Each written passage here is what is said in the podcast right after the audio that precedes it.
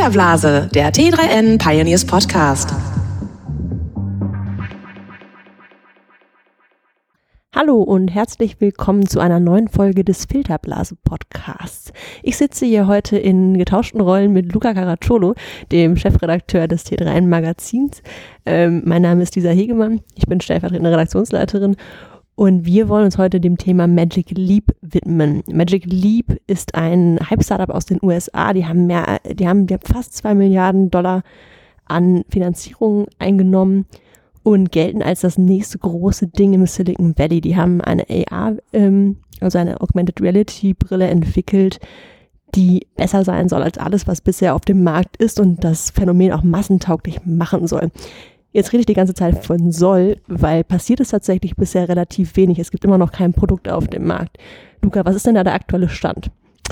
Der aktuelle Stand ist erstmal, dass Magic Leap bisher zwei Milliarden oder nahezu zwei Milliarden US-Dollar an Funding bekommen hat, was ja schon mal recht viel ist.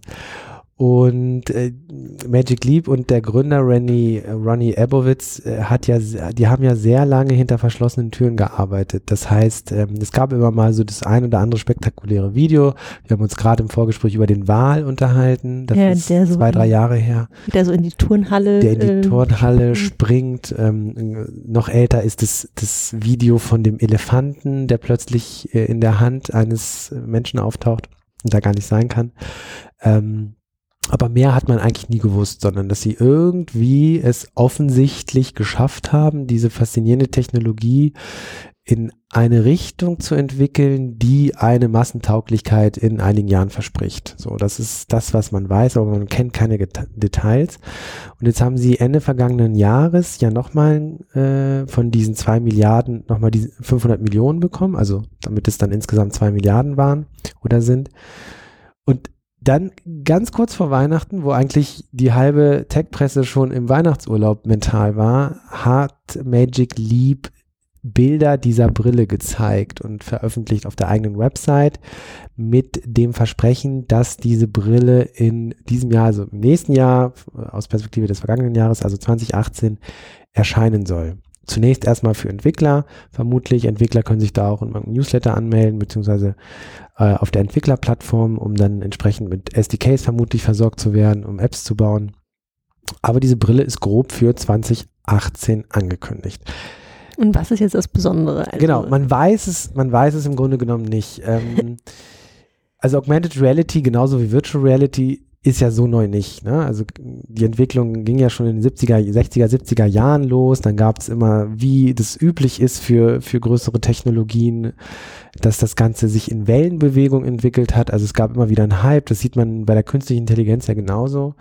Ähm, es gibt einen Hype um, um eine Technologie, da wird dann viel drüber geschrieben, äh, Zukunftsprognosen abgegeben und plötzlich stellt man fest, okay, so schnell geht das doch alles nicht und so viel kann die Technologie doch noch nicht und dann geht das erstmal wieder unter und dann kommt es irgendwann wieder und bei Virtual Reality war es ja 2012 dann soweit, als ähm, Oculus VR gegründet wurde und spätestens als Facebook äh, Oculus VR gekauft hat, 2014 für, ich weiß gar nicht mehr, wie viel das jetzt genau, ich glaube zwei, zwei Milliarden. Ähm, und in diesem Fahrwasser ist Augmented Reality natürlich auch wieder ein Thema geworden, eher so ein bisschen im Hintergrund. Dann gab es diesen riesen ähm, Hype um, um die HoloLens 2015, Dann 2016 den Hype um Pokémon Go. Pokémon Go und ähm, genau, und Snapchat kam dann und hat so AR-Filter, Spielereien auf das Smartphone gebracht. Also das Smartphone als Plattform für AR hat sich ja jetzt im Grunde genommen so ein bisschen bewahrheitet mit AR-Core unter Android und AR-Kit unter iOS. Also wir können ja jetzt schon mit modernen iPhones und Android-Geräten, die müssen eine gewisse Rechenkraft haben, können wir ja jetzt schon ähm, AR-Apps nutzen und mal ausprobieren, was das eigentlich ist. Da gibt es so ganz einfache Sachen wie irgendwie ein Drache, der dann auftaucht im Sichtfeld, aber nur des Smartphones, ja, wenn man, wenn man das hinhält. So, um jetzt äh, den Bogen wieder zu schlagen, was ist denn jetzt das Besondere an Magic Leap? Ähm, das Besondere an Magic Leap ist, dass sie es offensichtlich, man weiß es nicht, aber offensichtlich einen Weg gefunden haben, eine fortgeschrittene Optik in diese Brillen zu verbauen. Und um das zu erklären, muss man ein bisschen ausholen und äh, sich die Lichtfeldtechnologien anschauen. Also was sind Lichtfelder? und ähm, Lichtfelder funktionieren anders als ein herkömmliches Pixel-Display. Ja, also wenn man eine VR-Brille heute aufhat oder auch die HoloLens, auch eine AR-Brille, das sind alles eigentlich relativ ähnliche Technologien. Also eine VR-Brille, ähm, das sind dann, ähm, ist, ist ein, ein Pixel-Technologie und man hat ein Display, was im Grunde genommen alles vor dem Auge des Betrachters ungefähr auf zwei Metern ähm, Entfernung ähm, an der Leinwand festklebt. Und das sehe ich dann. Ja? Also wenn ich eine VR-Brille aufhabe und mich dann umgucke, ähm, dann sehe ich ja alles scharf. Ja, und 3D oder Entfernungen werden ja nur über 3D-Effekte vorgetäuscht. Aber sie sind alle wie auf einer Leinwand in einem fixen Abstand von zwei Metern festgeklebt. So. Und das ist halt, das widerspricht vollkommen dem natürlichen Sehinstinkt des Menschen. Das funktioniert so nicht. Der Mensch kann ja mit seinem Sehorgan, also dem Auge, entfernte Objekte äh, fokussieren und dann sieht er diese äh, Objekte in der Ferne sehr scharf und alles andere wird unscharf. Und das gleiche auch mit Objekten direkt äh, vor einem. Wenn man jetzt ein Buch hat und die Buchstaben äh, anvisiert, dann ist das sehr scharf und der Rest ist unscharf. Ja, also das ist ja, so funktioniert ganz grob und vereinfacht gesagt das natürliche Sehen, aber so funktionieren diese VR- und AR-Brillen aktuell nicht. Das kann man aber mit Lichtfeldtechnologien äh, erreichen. Das Problem ist, dass diese Technologie noch sehr rechenintensiv ist, sehr kompliziert und deshalb sehr, sehr schwer zu miniaturisieren und, eine, und in eine Brille zu bauen. Ähm, es gibt auch andere Startups, die damit rumexperimentieren und wenn man sich da die Prototypen ansieht, dann weiß man, das ist noch alles ein bisschen kompliziert. Es gibt Prototypen äh, von diesen auch Multifocus-Displays genannten ähm, Bildschirm, beispielsweise von Oculus, die einfach so riesen Dinger sind, wo völlig klar ist, das sind Prototypen, das funktioniert vielleicht von der Idee, aber es ist ganz weit weg von einem äh, Produkt, was irgendwie auf den Markt kommen kann und irgendwie wie eine einigermaßen annehmbare Brille aussieht. So, und um jetzt wieder auf Magic Leap zu kommen, man weiß zwar nicht genau, was Magic Leap da verbaut, weil sie sich da wie überhaupt die gesamte Kommunikation bei Magic Leap eher so äh, Apple ähnelt, also total verschwiegen, nichts erzählen. Ähm, aber man mutmaßt, dass Magic Leap in die Richtung irgendwas äh, erreicht hat, also diese Technologie zu miniaturisieren. Aber unterm Strich weiß man es nicht. Mhm. Die ersten Rechner, glaube ich, die man davon gesehen hat, mal, waren auch noch, dass es irgendwie ein Rechner geschlossen war und eine Riesenbrille auf dem Kopf. Ähm, das scheinen sie jetzt zumindest gelöst zu haben. Trotzdem ist das alles noch irgendwie ein sehr großes Versprechen, von dem man nicht weiß, ob es eingehalten werden kann. Genau, wir wissen im Grunde genommen nach wie vor nicht. Es gibt, ähm, und es ist nicht so, dass es noch nie jemand ausprobiert hat. Also es gibt etliche Leute, lustigerweise auch viele Celebrities, die Magic Leap zu sich äh, ins Hauptquartier geholt hat, um das auszuprobieren. Da gibt es immer so witzige Anekdoten irgendwie, keine Ahnung wer, fand es total langweilig und andere sind total begeistert. Aber sie dürfen alle nichts erzählen. Ja, ich kenne halt selbst jemanden, der das ausprobiert hat. Ich habe ja auch einen Artikel jetzt geschrieben in der neuen Ausgabe des T3 Magazins und habe da mit jemandem gesprochen, der das letztes Jahr ausprobiert hat und der darf mir natürlich nichts erzählen, so. Aber was er erzählte, also die unter, müssen da NDAs unterschreiben und dürfen einfach nichts sagen. Ähm, und was er aber gesagt hat, ist, dass es das Beste, und das ist jemand, der sehr, sehr lange in der Branche ist und schon sehr lange im Bereich Augmented Reality arbeitet, ähm, ist das Beste, was er je gesehen hat in dem Bereich, in dem Feld. Ja? Also ähm, das klingt alles vielversprechend und das, was man so hört.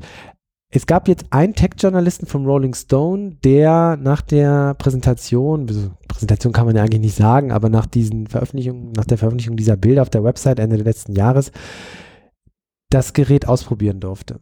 Und der war zum Teil wirklich angetan, aber der hat auch auf ganz klar eklatante Schwächen hingewiesen, beispielsweise das Sichtfeld, das ist ja eine sehr zentrale Größe, wenn man über VR oder AR-Brillen spricht. Also wie, ähm, wie groß ist das Sichtfeld, wie weit kann ich nach rechts und links gucken ähm, und sehe immer noch das mir eingeblendete Objekt, im Fall von AR oder im VR-Bereich einfach die Welt oder das, was ich vor mir sehe.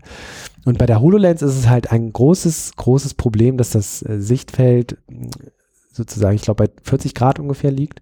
Und das heißt, ich brauche nur ein bisschen nach rechts und nach links zu weit zu gucken und dann wird das digitale Objekt, was ich vor mir sehe, einfach abgeschnitten und, und, und die Immersion ist halt dahin und das funktioniert dann halt einfach nicht. Und ähm, Randy Albowitz weiß natürlich, ähm, dass das ein Problem ist und er beobachtet natürlich die Branche und alles ganz genau und ähm, hat aber auch schon gesagt, dass wir das jetzt auch nicht perfekt gelöst haben. Das heißt nicht, dass jetzt Magic Leap da diese Sichtweite perfekt äh, installiert hat. Aber es ist einfach total spannend. Du hast gerade gesagt, ähm, sie haben es geschafft, ähm, dass das Ding nicht mehr an einen Rechner angeschlossen werden muss, aber es kommt mit einem Anschluss an einen kleinen Minicomputer daher. Also die HoloLens ist ja komplett unabhängig. Ja, also da steckt die ganze äh, Rechenkraft oder der Computer sozusagen in der Brille und bei Magic Leap hat man vermutlich eingesehen, dass das einfach zu wenig Rechenpower ist, um das zu erreichen, was sie wollen.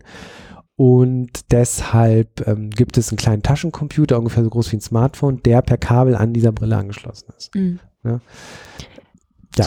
Trotzdem sind zwei Milliarden immer noch extrem viel Geld und es, äh, ich tut mir auch leid, dass ich da immer so äh, drauf rumreite, aber es ist einfach viel Geld dafür, dass nichts da ist. Jetzt hast du schon mehrfach von Ronnie Ebowitz gesprochen. Äh, was, was bringt der mit? Warum geben dem, warum geben dem Leute einfach zwei Milliarden, bevor der überhaupt ein Produkt hat? Das ist eine gute Frage. Also ähm, Rennie Ebowitz ist erstmal, glaube ich, ähm, unabhängig jetzt mal von seinem unternehmerischen Schaffen, muss man sich wirklich überlegen, was das für ein Typ ist. Und das ist einfach ein, so ein Kreativgeist, ja. Also der ist groß geworden in einer, Fam in einer Künstlerfamilie. Ähm, da gibt es auch so die ein oder anderen Anekdoten, wenn man im Netz mal sucht. Eine Künstlerfamilie, die die Kinder halt sehr, sehr kreativ und frei erzogen hat und die sind schon da mit Kostümen immer rumgelaufen zu Hause und so weiter. Äh, durften sehr, sehr viel machen und ausprobieren. Und äh, es gibt so eine schöne Formulierung von seiner Schwester, die dem Business Insider mal erzählt hat, dass in ihrer Familie so die, der größte Respekt vor jedweder Weirdness herrschte. Ja, also alles ausprobieren, keine Grenzen im Kopf. Äh, daher kommt so ein bisschen um dieses Phänomen Randy Abowitz und wie er auch dieses Magic Leap führt und so weiter. Äh, da kommt das ein bisschen her. Er selbst war auch Unternehmensgründer, hatte ein ähm, medizinisches Unternehmen, Surgical, auch Mako Surgical, genau. Äh, weiß jetzt gar nicht genau, was die gemacht haben. Ich glaube, irgendwelche Messinstrumente. Und die hat, äh, dieses Unternehmen hat er 2013 dann verkauft für 1,65 Milliarden US-Dollar. Okay, das heißt, die Investoren haben da so ein bisschen das, äh, die Vermutung, dass es vielleicht mit dem nächsten, mit Magic Leap auch nochmal ihr Geld deutlich vervielfacht. Genau, trotzdem, trotzdem muss man fragen, wie kann man ein Unternehmen, das kein Produkt hat, und von dem man wirklich nicht weiß, was am Ende dabei rumkommt. Plus, man ja überhaupt nicht weiß, wie dieser Markt sich entwickelt.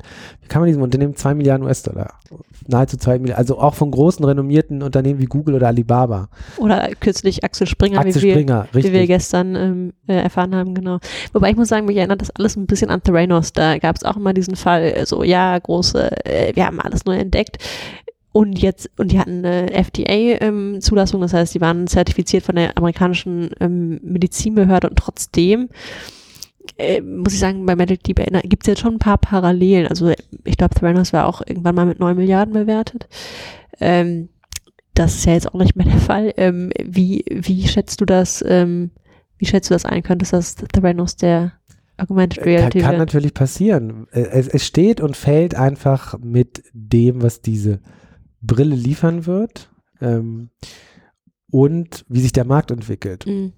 Und da man beides nicht weiß, ist die Wahrscheinlichkeit jetzt nicht gering, dass, dass das ein zweites Theranos wird. Also vielleicht können wir das ganz kurz ausführen. Also es war ja so ein Riesenhype um dieses Startup, was auf Basis von einfachsten Blutuntersuchungen. Also du, die Idee war ja, dass du mit einem einzelnen Stich in den Finger so einen kleinen Bluttropfen nimmst und darauf basierend wirklich umfassende Blutuntersuchungen vornehmen könntest. Das hätte natürlich ähm, ja vieles verändert in der in der Alltagsmedizin vieler Menschen. Ne? Mhm. Und dann stellte sich aber heraus, das funktioniert alles gar nicht so. Ja. Ne? Und das ist alles gar nicht so einfach. Und das war der große Fall eines der vielleicht meistgehypten Startups der letzten zwei, drei Jahre. Mhm. Ja, ähm, und, und jetzt muss sich die Gründerin rechtfertigen. Ich weiß gar nicht, was der aktuelle Stand ist. Weißt du das? Oder? Ähm, also es äh, gibt, sie darf ja zwei Jahre lang nicht praktizieren, also gar nichts irgendwie damit zu tun haben. Das Unternehmen gibt es, glaube ich, noch weiter.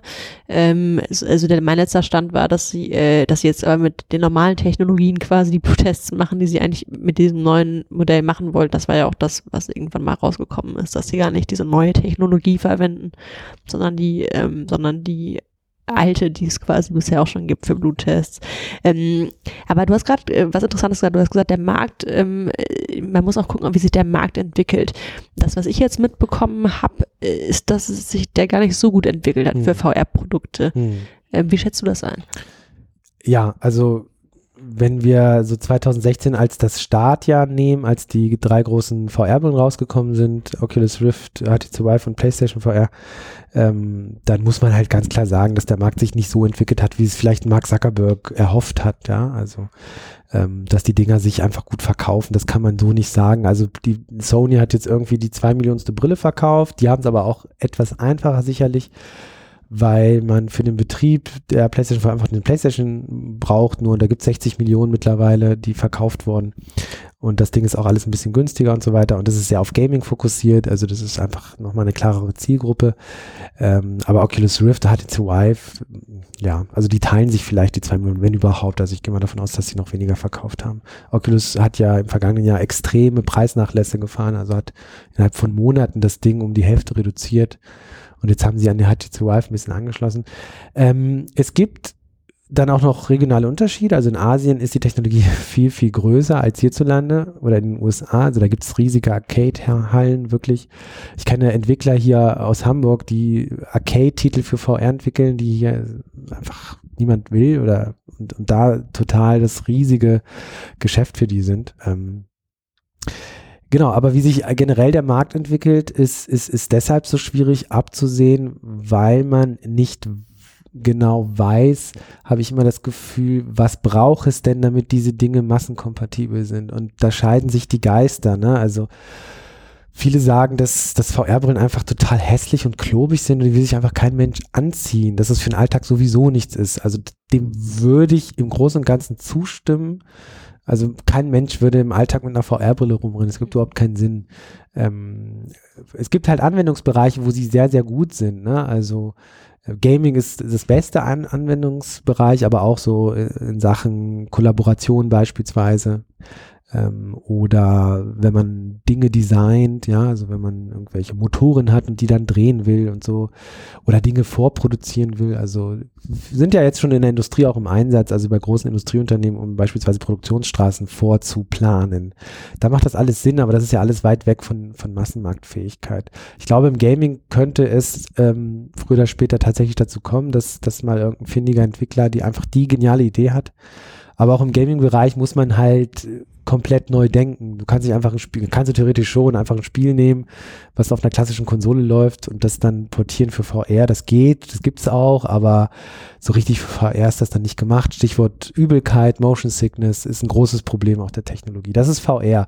AR wird halt viel, viel äh, größere Massentauglichkeit äh, zugesprochen, weil es halt viel alltagstauglicher ist. Klar, wenn ich so eine Brille habe, ähm, aufgesetzt habe und damit rumrenne und sie sieht eigentlich aus wie eine ganz normale Lesebrille, dann, ne, warum nicht? Also, wenn mir da irgendwelche Notifications angezeigt werden, was weiß ich, wie das Wetter ist oder Navigation, ne, wo muss ich hier lang gehen, sowas wie eine Smartwatch fürs Auge, wobei man da jetzt auch unterscheiden muss, ne? Es gibt diese Datenbrillen, sowas ähnliches, was Google Glass auch schon war und die wirklich weiterentwickelten echten Augmented Reality Brillen, wo wirklich ähm, lebensechte oder zumindest nahezu lebensechte digitale Objekte ins Sichtfeld gerendert werden und sich dann entsprechend auch natürlich verhalten. Das ist was ganz anderes als das, was Google Glass da gemacht hat. Ne? Mhm.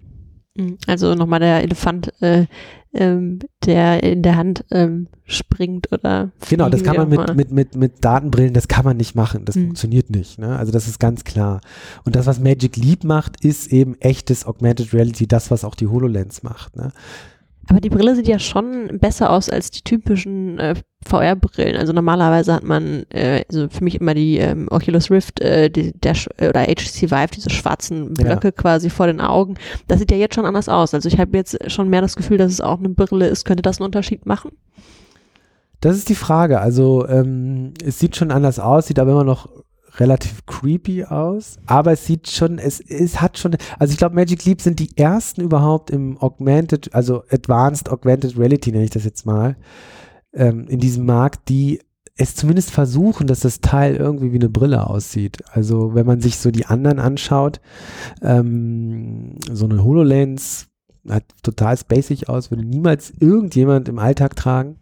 Ähm, oder auch die Meta 2, das ist auch so ein, so ein Projekt, ähm, ist halt wie ein, wie ein, wie ein, wie ein, wie ein ja, wie so ein Raumschiffhelm, also so Astronautenhelm aus. Ja. Ne? So, Und, und ähm, ich habe auch mit einem Startup gesprochen, was, wir wissen es ja nicht genau, aber was angeblich eine ähnliche Technologie wie Magic Leap ähm, entwickelt, Evergant aus den USA. Und wenn man sich den, also die arbeiten auch, experimentieren mit Lichtfelddisplays ähm, ähm, und das Ding sieht halt wie ein Riesenhelm aus. Ne? Also das ist, ist erstmal cool, dass man es irgendwie auf etwas bringt, was äh, man sich auf den Kopf schneiden kann. Ne? Ähm, aber das Teil ist, sieht erstmal wie ein Helm aus und muss halt an einen leistungsfähigen PC angeschlossen werden, sonst funktioniert es halt nicht. Ne? Weil, um das nochmal auszuführen, wenn man natürlich diese, diesen Multifokus-Effekt haben will, dass man unterschiedliche Objekte im Sichtfeld ähm, anvisieren und fokussieren kann, dann müssen die halt entsprechend oft gerendert werden. Ja. Und das braucht halt einfach Rechenpower.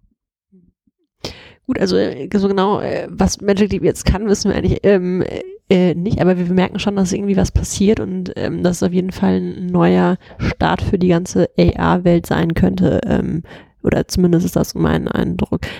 Was, wie siehst du die Zukunft? Was kommt da auf uns zu? Was könnte, was könnte AR, was könnte, also ich glaube, Augmented Reality ist tatsächlich noch ein bisschen plastischer, schlicht, weil sie in den Alltag ähm, einbindbar ist. Ähm, ja, es gibt, es gibt verschiedenste Zukunftsvisionen und ähm, ich glaube, dass das kommen wird irgendwann. Ich glaube schon, dass man eines Tages äh, eine ausgefeilte Brille hat mit entsprechender Technologie. Ähm, die Frage ist halt wann und das wird einfach noch sehr lange dauern in meinen Augen. Also ich glaube nicht, dass wir in zwei, drei Jahren so die, die, die Augmented Reality Brille haben werden, die das Smartphone ablöst. Das hm. glaube ich einfach nicht, weil ähm, dafür die Technologie einfach nicht weit genug ist, wenn man jetzt von diesem echten Augmented Reality spricht. Ne? Also ich glaube schon, dass sowas wie eine Datenbrille in zwei, drei Jahren gut funktionieren kann. Und wenn jemand wie Apple, denen das ja auch nachgesagt wird, ähm, sowas bringen, dann hätte das natürlich auch ein Marktsignal. Und wenn nicht, wer Apple, wenn, wenn nicht, wenn Apple ähm, könnte so eine Brille stylisch bauen, ja.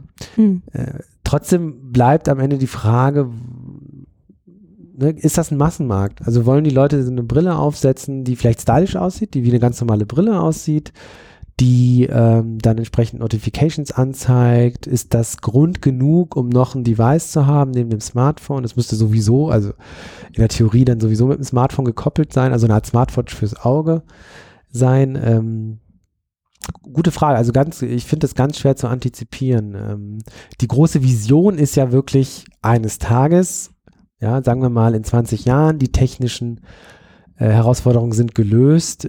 Die große Vision ist ja, dass es, dass wir es wirklich schaffen, äh, Brillen zu haben, die es ermöglichen, unsere Mitmenschen beispielsweise direkt ins Sichtfeld einblenden zu lassen. Und das ist natürlich, das ist eine große, große Vision, die ja auch Mark Zuckerberg verfolgt, ja. Also der Grund, weshalb Mark Zuckerberg Oculus gekauft hat, war ja, dass er in dieser Technologie sozusagen die Fortentwicklung digitaler Kommunikation gesehen hat. Ne, das, was wir heute machen, ist ja im Grunde genommen, wenn man sich das anschaut, was Facebook da ist, ist ja so ein bisschen im Grunde genommen Forenkommunikation, was wir schon länger kennen, auf so einem globalen Scale, ja, aber ähm, die Vision sozusagen, die Interaktion ins Digitale zu holen und den Raum dafür zu öffnen, das ist die Vision, die Mark Zuckerberg hat und der spricht auch, er selbst spricht von einem Zehn-Jahres-Plan also er hofft, dass er innerhalb von zehn Jahren diese Technologie soweit hat. Und ähm, dass das möglich sein wird. Ob das dann Augmented Reality ist oder Virtual Reality oder vielleicht erfindet irgendjemand eine Linse, womit das geht. Es gibt auch Stimmen, die sagen, die, die Begriffe sind verbrannt. Ja, also man hat so oft über Virtual Reality gesprochen, so oft über Augmented Reality. Viele können es gar nicht mehr hören. Ne? Ähm, aber die Vision ist tatsächlich, äh, das Digitale in, in die, ins menschliche Sichtfeld zu holen. Und wenn das gelingt, also wenn man auch noch die riesige Herausforderung hinbekommt, äh, Menschen digital abzubilden, was total schwierig ist, weil ähm, es einfach, ähm, da gibt's ja dieses Uncanny Valley, also ich weiß nicht, ob dir das was sagt, dieser Begriff, also je, je natürlicher etwas wirkt, in Computerspielen zum Beispiel ganz oft, ähm, ähm wenn, wenn etwas oder eine Person ganz natürlich wirkt, dann reichen ganz, ganz wenige Nuancen, die, die so unnatürlich sind, um das, um, um sofort die Immersion zu zerstören. Ja, Ähm, und dann lieber die Menschen so ein bisschen künstlich lassen, also so vielleicht ein Comic-Look oder so Avatar-mäßig, das ist dann nicht so schlimm. Aber wenn man versucht, sie realistisch abzubilden und da Nuancen nicht stimmen, dann funktioniert es überhaupt nicht. Hm. Das nennt man dieses Uncanny Valley und das ist halt bei digitalen Menschen auch so. Ne? Also wenn du jetzt zum Beispiel nicht hier sitzt, sondern in Berlin und wir würden trotzdem diesen Podcast aufnehmen, aber ich wünsche mir einfach, dass wir dieses Gespräch haben und du dann hier digital abgebildet wirst, aber irgendwas nicht stimmt, dann würde das komplett die Gesprächssituation sprengen. Das mhm. würde nicht funktionieren. Und ähm, das ist auch noch eine große Herausforderung. Aber wenn, nehmen wir mal an, das ist alles gelöst, dann ist das Potenzial gewaltig, weil ich dann plötzlich, ich meine, man muss sich das mal vorstellen, ja, also als wir früher äh, vielleicht auf, vor 100 Jahren auf Geschäftsreise waren oder so, und vielleicht nicht mehr das Tele, äh, nicht, oder allenfalls es das Telefon gab, es war so teuer, ein Ferngespräch zu führen und man konnte vielleicht eine Minute mit der Familie sprechen und das hat dann, keine Ahnung, 20 Euro gekostet. Ich übertreibe jetzt mal so, ne? Und ähm, wobei damals war es ja sehr teuer, genau. So, und wenn man, wenn man das jetzt mal weiterdenkt, wir sind sehr mobil geworden, wir reisen viel, also es ist völlig normal, dass, dass Menschen innerhalb der Woche irgendwie sehr, sehr viel unterwegs sind, ne? Lisa lacht, du ja auch, kommst, kommst aus Berlin nach Hannover jeden Tag. Ähm, aber jetzt stell, Tag, ja. genau. Aber jetzt stell dir mal vor, ähm, das wäre nicht, zumindest nicht immer, aber es wäre nicht immer nötig, sondern stell dir mal vor, ähm, es wäre völlig egal, wo du wohnst, du könntest bei jedem Arbeitgeber arbeiten, weil du die Technologie dafür hast, dass du Personen so gut in die Räume holen kannst, dass es überhaupt egal ist, wo sie sitzt. Und das ist natürlich das ist, das ist wirklich revolutionär. Das Wort weißt du, sage ich nicht oft, aber das wäre wirklich revolutionär. Aber ich glaube, dass es bis dahin wirklich noch viele Jahre braucht. Und, aber deshalb, und, und dann nochmal auf deine Frage zurückzukommen, ähm, wie, sie, wie sich den Markt, genau aus diesem Grund sind die fast alle großen Unternehmen aktuell damit beschäftigt, in diese Richtung zu entwickeln. Weil wer da die erste Lösung parat hat, die funktioniert, ähm, der hat natürlich extreme, extreme Vorteile. Und Facebook ist natürlich, ähm, hat halt die Infrastruktur, die soziale schon da. Ne? Es ist also eigentlich nur logisch, dass Mark Zuckerberg das zumindest versucht. Mhm. Wobei man natürlich sagen muss, die ersten sind nicht immer die, die am Ende gewinnen, aber mit so viel Geld im Hintergrund ist es auch unwahrscheinlich, dass er, äh, dass er das investiert und das völlig verloren geht. Das muss man auch sagen. Vermutlich, ja. Ja. Gut, Luca, vielen Dank, dass du dir die Zeit genommen hast. Das war sehr spannend. Und ähm, demnächst dann in der äh, Augmented Reality vielleicht. Ja, oder der nächsten Ausgabe der T3N. Wer weiß. Genau. Wenn ihr mehr wissen wollt, lest die T3N äh, 51, sorry, 51. Ähm, da hat Luca einen ausführlichen Text über das ganze Thema und auch nochmal äh, sehr detailliert über die Lichtfeldtechnologie geschrieben. Und genau, wenn ihr mehr wissen wollt, schaut da mal rein. Sonst bis zum nächsten Mal. Bis dann. Tschüss. Tschüss.